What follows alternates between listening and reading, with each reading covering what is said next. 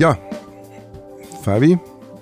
Aber die Ehre. Servus. äh, jetzt sind wir bei der Folge 9 von unserer Podcast-Serie. Und da, da wolltest du mir jetzt unbedingt mal fragen, wie das denn, überall gibt es ja hast ja Personalprobleme in der Gastronomie und so, und du wolltest einfach mal wissen, wie es denn bei uns so ausschaut mit dem Personal. Ja. Genau.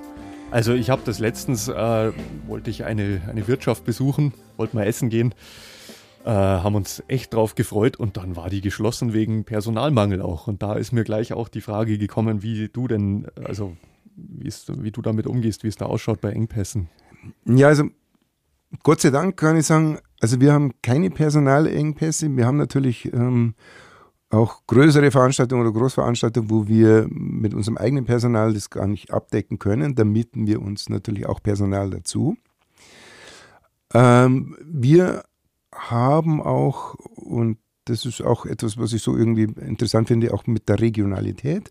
Wir haben einen Personaldienstleister aus dem Landkreis hier, mit dem wir zusammenarbeiten, mit dem wir zum Beispiel auch gemeinsame Personalschulungen machen, also sein Personal und unser Personal machen wir Personalschulungen.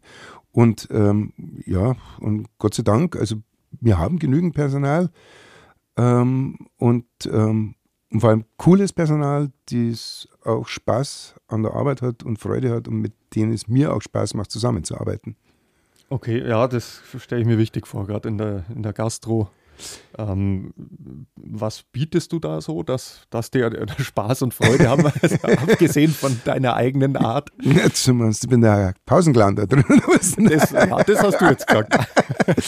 Nein, also natürlich ähm, bei mir muss jeder arbeiten und es gibt auch wirklich Zeiten, da musst du richtig ranglotzen und es gibt eben auch gerade Hochzeiten oder sowas, das ist ein Thema, wo es halt nicht nur nach acht Stunden Feierabend ist, sondern da musst du richtig äh, ja, dranglotzen und da werden es mal zwei 14 Stunden. Und ähm, also ich fordere schon was von meinem Personal, aber man muss ja ein bisschen unterscheiden. Wir haben ja eine Produktions- und Vorbereitungszeit im Catering ähm, wo wir ja nach, ja nach einem Schema arbeiten oder nach, nach einer Struktur, die uns alles das Arbeiten leichter macht. Und da geht es ein bisschen gechillt dazu. Also muss man auch sagen, also da haben wir auch wirklich, da wird gelacht und geschäkert in der Küche. Und dann ist natürlich die Veranstaltung selber. Ähm, ja, da wo du halt mal Gas geben musst und, ähm, ja, und gefordert bist. Im, Im Großen und Ganzen muss halt für die Leute auch passen. Also muss für mich passen natürlich als Arbeitgeber und es muss für die Leute passen. Und ich glaube, ich zahle einfach faire Löhne, das muss man auch dazu sagen. Ja, das ist auch ein nicht ganz unwichtiges Thema natürlich. ja, nur von Lust und Laune kannst du nicht leben und Spaß haben. ja, ja, das ist richtig. Ähm, das heißt, ähm, was sind da die Probleme bei der Personalgewinnung? Also weil einfach die meisten anderen zu geizig sind zum Beispiel oder warum tun sie sich schwerer als du jetzt?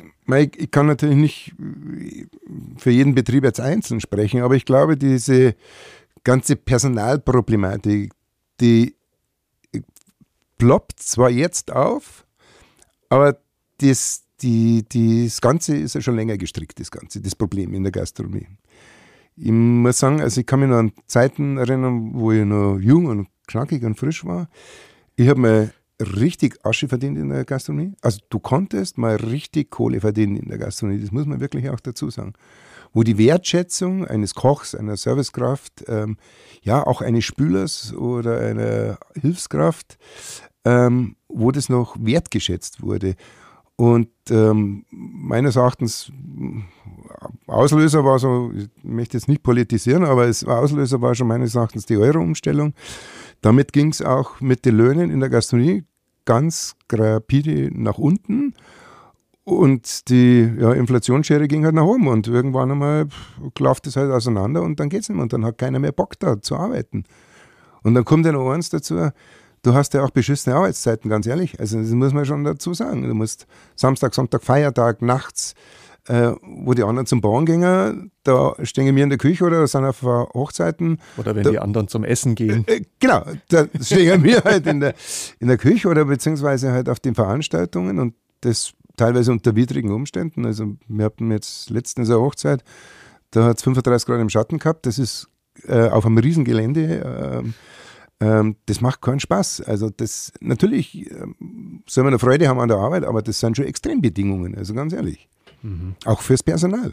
Ja, klar. Und das muss man wertschätzen.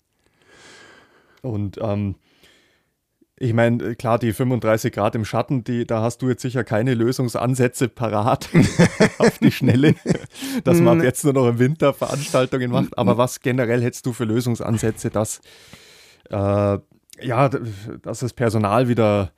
Also ganz ehrlich, also jetzt, weil du auf dieses 35 Grad und im Sommer wird es nicht heiß äh, zurückkommst, ähm, ich bin da auf meine eigene Rechnung mit zwei Mann mehr Personal reingefahren. Wow. Ja, äh, das ist für mich ein Kostenfaktor, aber ich, mein, ich bin lang nur in dem Business, da sag, ähm, da kann es ja mal sein bei 35 Grad, also äh, junge Menschen, die dann halt einfach mal wegklappen und ähm, der fällt mir dann aus. Ähm, und dann müssen die anderen noch mehr arbeiten mhm. und dann ist eine Überbelastung da. Jetzt bin ich reingegangen und habe gesagt, okay, ich mache mal ein Backup und zu zwei Leute mehr. Aber gut, das ist jetzt meine persönliche Geschichte. Aber ähm, was war jetzt die Frage? Nochmal, jetzt bin ich ein bisschen rausgekommen. Ja, das war eigentlich schon. Äh, also, was man anders machen kann, ja. Ja, die Lösungsansätze. Die Lösungsansätze ist, glaube ich, also die muss man, also erstmal Wertschätzung des Personals. Ja. Also das ist eine ganz große Sicht. Gelebte Sache. Wertschätzung. Genau, nicht bloß auf dem Papier. Ich Oder kenn, gesagt. Ich, ja. Nachdem ich ja schon ein bisschen rumgekommen in der, bin in der Gastronomie, kenne ich ja so Firmen, die haben ein tolles Leitbild und sonstiges. Ja, aber wenn du das mal hinter die Kulissen äh, schaust und sagst, äh, das kannst du auch in die Tonne treten, das Bagel Papier, weil das wird nicht gelebt. Genau, so wie du sagst, das wird nicht gelebt. Und Wertschätzung muss gelebt werden. Das ist ein ganz großer Faktor. Mhm. Und, ähm, und das ist nicht nur jetzt auch vom Arbeitgeber, sondern auch von den Kunden. Das ist für mich auch eine wichtige Geschichte, dass die sagen, boah, das war ein geiler Service oder das war ein mega Essen oder so, dass das auch wirklich gesagt wird. Der Gast sagt ja auch, das war scheiße oder sonstiges. Ist auch legitim, ja, naja, wenn er es begründen kann, ist auch vielleicht legitim, aber ich darf auch gerne als Gast sagen, boah, Sie sind eine tolle Servicekraft, Sie machen das super oder äh, richten Sie in der, in der Küche einen schönen Gruß aus, das war mega das Essen oder sowas. Also diese Wertschätzung auch äh, vom Kunden ist auch eine ganz wichtige Sache, die uns ja auch täglich motiviert. Mhm. Also, wenn man die überraschten Gesichter von der Bedienung anschaut, wenn man mal sowas sagt, das war ganz wunderbar, dann äh, kommt man auf den Schluss, dass das wahrscheinlich viel zu selten passiert. Genau, das passiert einfach viel zu selten. Mhm. Ja. Und ich, also wenn ich jetzt weggehe zum Essen, äh, muss ich schon sagen, ähm, also wenn ich beschissen bedient werde, gibt es ja auch, ähm, dann gibt es halt auch kein Trinkgeld, da bin ich knallhart. Mhm. Ähm, oder wenn es ganz schlimm ist, dann sage ich, ja, Sie sind seit meinem linken Fuß aufgestanden oder was. Aber andernteils sage ich auch, wenn der Service super war, ähm, da gibt es ganz großes Lob von mir und dass, sie eine tolle Ausstrahlung haben oder wie auch immer, weil das wichtig ist. Und habe ich, Entschuldigung, habe ich im vorigen Mal wirklich erlebt, äh, und die hat sich gefreut über Schnitzel, hey, wie ich das gesagt habe. Hey. Ja, weil es so selten ist wahrscheinlich. genau, wahrscheinlich, weil es so eben so selten ist. Ja. Damit eine Aufforderung an die Zuhörer, gerne öfters ja, äh, mal die Wertschätzung auch genau, ausdrücken. Genau, die Wertschätzung ausdrücken. Ja, weil genörgelt wird, glaube ich, in ja, das ist immer das Leichte. Das ist immer leichter. Also Nörgeln ist einfacher, als wie mal.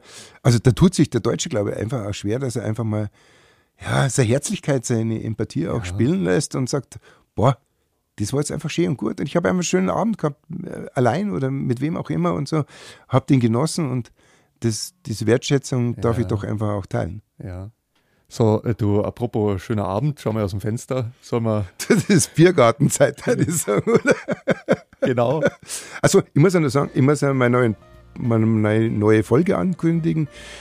Die Folge 10 gibt es demnächst. Ähm, und äh, haben wir da schon ein Thema, Fabi? Ja, da ging es um die Nachhaltigkeit im Eventbereich. Ah, okay.